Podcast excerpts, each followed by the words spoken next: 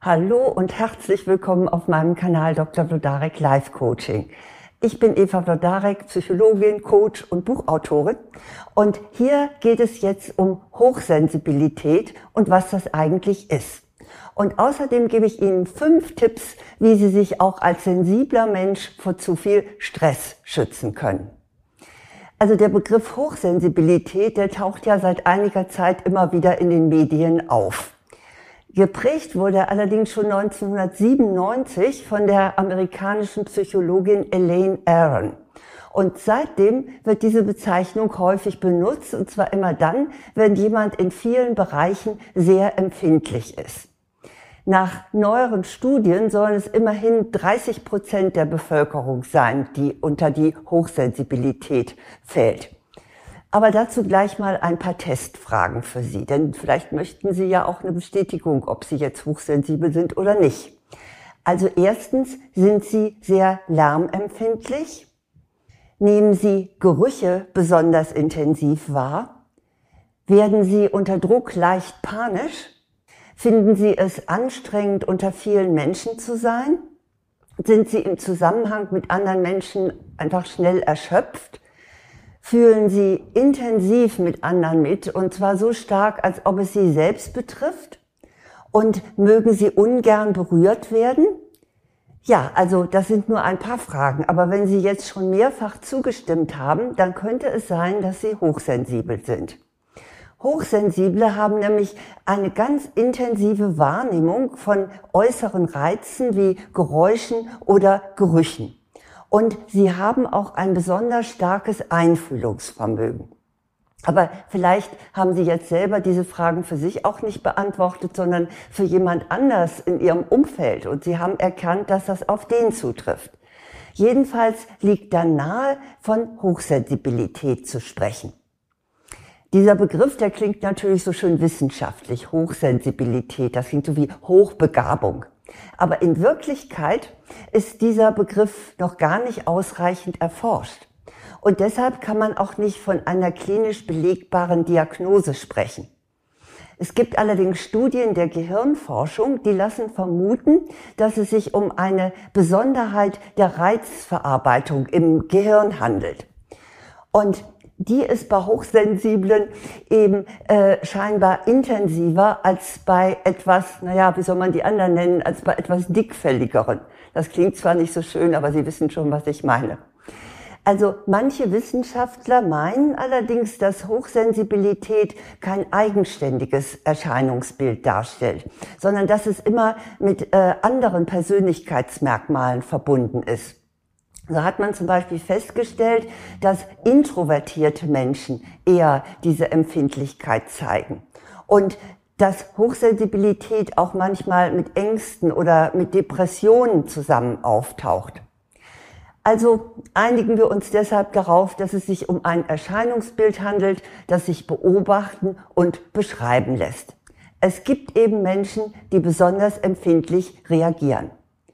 Hochsensibilität ist aber, das ist mir auch wichtig zu sagen, keine Krankheit und auch keine Persönlichkeitsstörung, sondern höchstens eine Besonderheit oder eine Eigenheit.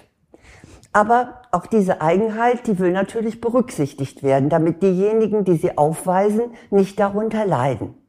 Und deshalb möchte ich Ihnen hier gerne fünf Tipps geben, mit denen Sie die Folgen Ihrer besonderen Sensibilität abmildern können. Und diese Tipps sind übrigens nicht nur für Hochsensible nützlich, sondern generell gegen jede Art von Reizüberflutung. Deshalb sollten Sie auch dranbleiben, wenn Sie jetzt nicht in die Gruppe der Hochsensiblen gehören. Mein erster Tipp lautet, nehmen Sie Ihre Wahrnehmung ernst. Vielleicht haben Sie schon als Kind so damals gehört, aber du bist aber auch ein Sensibelchen. Oder später hat jemand sie kopfschüttelnd kritisiert, nimm doch nicht immer alles so tragisch. Oder sie haben zu hören bekommen, meine Güte, du bist aber vielleicht empfindlich. Und solche Bemerkungen und Urteile, die können dann dazu führen, dass sie an sich zweifeln. Aber das müssen sie nicht. Sie haben ein Recht auf ihre Wahrnehmung. Und die mag zwar anders sein als bei anderen Menschen, aber sie ist genauso berechtigt. Also versuchen Sie nicht, sich selbst grundlegend zu verändern, denn das wird Ihnen ohnehin nicht gelingen. Und zwingen Sie sich auch nicht zu Dingen, die Ihnen nicht liegen, nur um in Anführungsstrichen normal zu wirken oder anerkannt zu sein. Wenn Menschenmengen sie bedrücken, dann müssen sie nicht zur Raschauer in der Fußgängerzone einkaufen, nur weil ihre Freundin oder ihr Freund möchte, dass sie ihn oder sie begleiten. Also stehen sie zu ihrer sensiblen Wahrnehmung. Mein zweiter Tipp ist, erkennen Sie Ihre Bedürfnisse. Der erste Schritt zum Selbstschutz ist eine genaue Analyse dessen, was Sie denn eigentlich so stresst. Beobachten Sie sich mal und schreiben Sie das Ergebnis wie ein Protokoll auf, mit Datum und mit Uhrzeit. Auf diese Weise stellen Sie dann fest, welche Situationen Sie besonders belasten. Etwa, wenn Sie in einer vollen Einkaufsstraße sind oder wenn Sie zu lange mit anderen Menschen zusammen sind oder möglicherweise auch, wenn Sie Unglücke in den Nachrichten sehen oder wenn sich jemand bei Ihnen so richtig ausweint, dann haben Sie jedenfalls am Ende konkrete Anhaltspunkte, was Sie möglichst meiden sollten oder zumindest zeitlich verkürzen sollten. Also legen Sie ruhig für sich mal so ein Protokoll an, was stresst mich. Mein dritter Punkt ist, schaffen Sie sich Ruheinseln.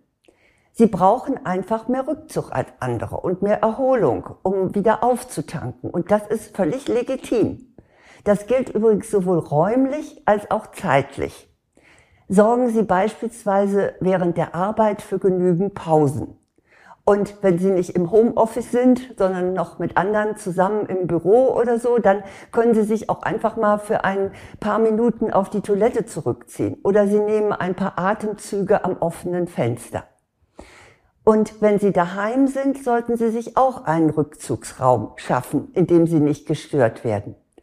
Am besten und schönsten ist natürlich ein eigenes Zimmer, aber das ist ja auch nicht immer möglich. Und dann geht auch notfalls ein gemütlicher Sessel, der so Ihre Insel darstellt, auf die Sie sich zurückziehen können.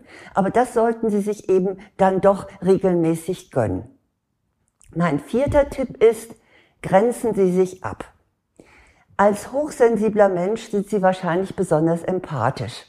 Und der Schmerz und der Kummer anderer Menschen berührt sie stark. Und zwar auch dann, wenn die ihnen noch nicht mal sehr nahe stehen. Aber sie müssen sich nicht das Leid der Welt auf ihre Schultern laden. Trauen Sie sich auch zu sagen, bitte erzähl mir das jetzt nicht, das belastet mich zu sehr. Ich habe eine Bekannte, die das durchaus so praktiziert. Bei ihr wollen sich, weil sie eine sehr empathische Person ist, gerne immer viele Leute aussprechen. Und nach ein bisschen hört sie auch zu, aber wenn sie merkt, das wird zu viel, dann sagt sie, stopp, das möchte ich jetzt nicht mehr hören, das geht mir zu nahe. Also probieren Sie es ruhig mal so. Und sehen Sie auch weniger Nachrichten. Die enthalten nämlich meistens Katastrophenmeldungen, die Sie als hochsensible Person einfach zu doll berühren. Sagen Sie sich auch immer mal wieder bewusst, wenn etwas Sie sehr tangiert, dafür bin ich nicht verantwortlich. Grenzen zu setzen bedeutet auch, dass Sie Unternehmungen ablehnen, bei denen Sie sich nicht wohlfühlen. Doch dazu noch ein Wort zur Vorsicht. Nehmen Sie Ihre Bedürfnisse ernst, aber nehmen Sie sie nicht als Alibi, also nehmen Sie Ihre Hochsensibilität nicht als Alibi, um sich vor wichtigen Dingen zu drücken.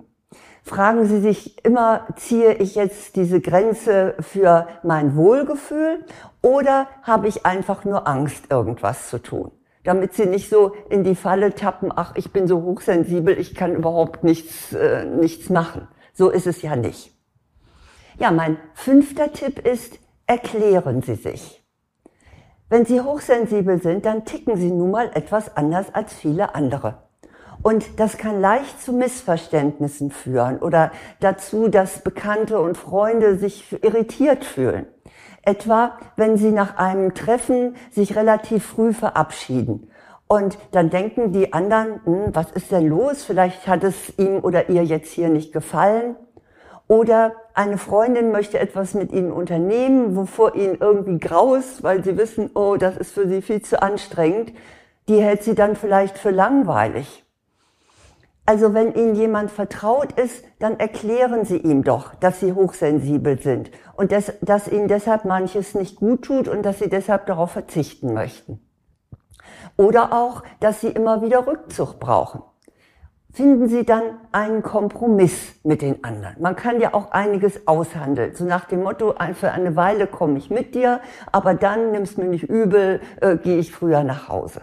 Also erklären Sie sich und handeln Sie notfalls Kompromisse aus. Das ist einmal gut für Sie selber und dann wird auch den anderen klar, worum es Ihnen denn da geht. Ja, das waren meine fünf Tipps. Ich wiederhole nochmal die Möglichkeiten.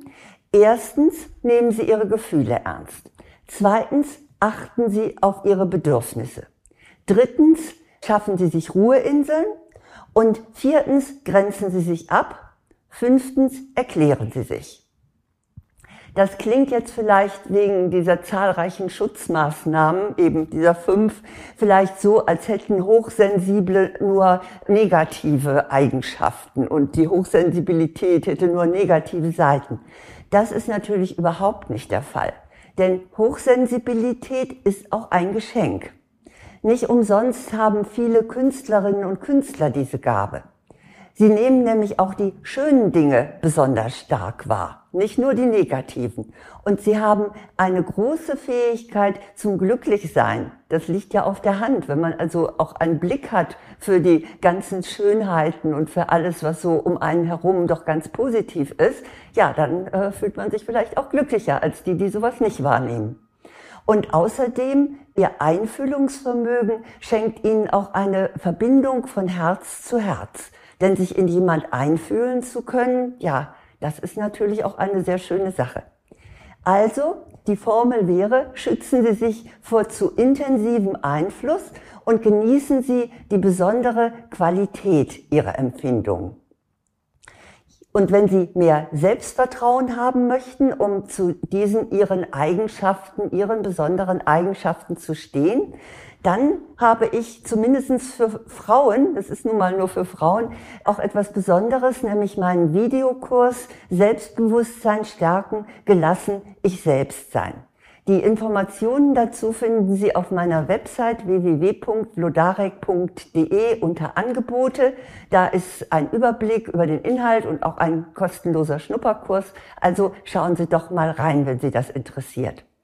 Dann freue ich mich natürlich auch, wenn Sie mir für meinen Kanal hier ein Abo dalassen. Ist natürlich kostenlos, ist klar. Und dass Sie auch weiter sagen, dass es diesen Kanal gibt, damit auch noch andere davon profitieren können, dass hier ganz regelmäßig fundierte Tipps zu, ja, zur ganzen Bandbreite des Lebens und seiner Probleme, äh, dass ich die immer weitergebe. Ja, ob Sie nun hochsensibel sind oder nicht, ich wünsche Ihnen auf jeden Fall, dass Sie nicht gestresst sind, dass Sie entspannt sind, ja, und dass Sie das genießen, was um Sie herum ist. Alles Gute.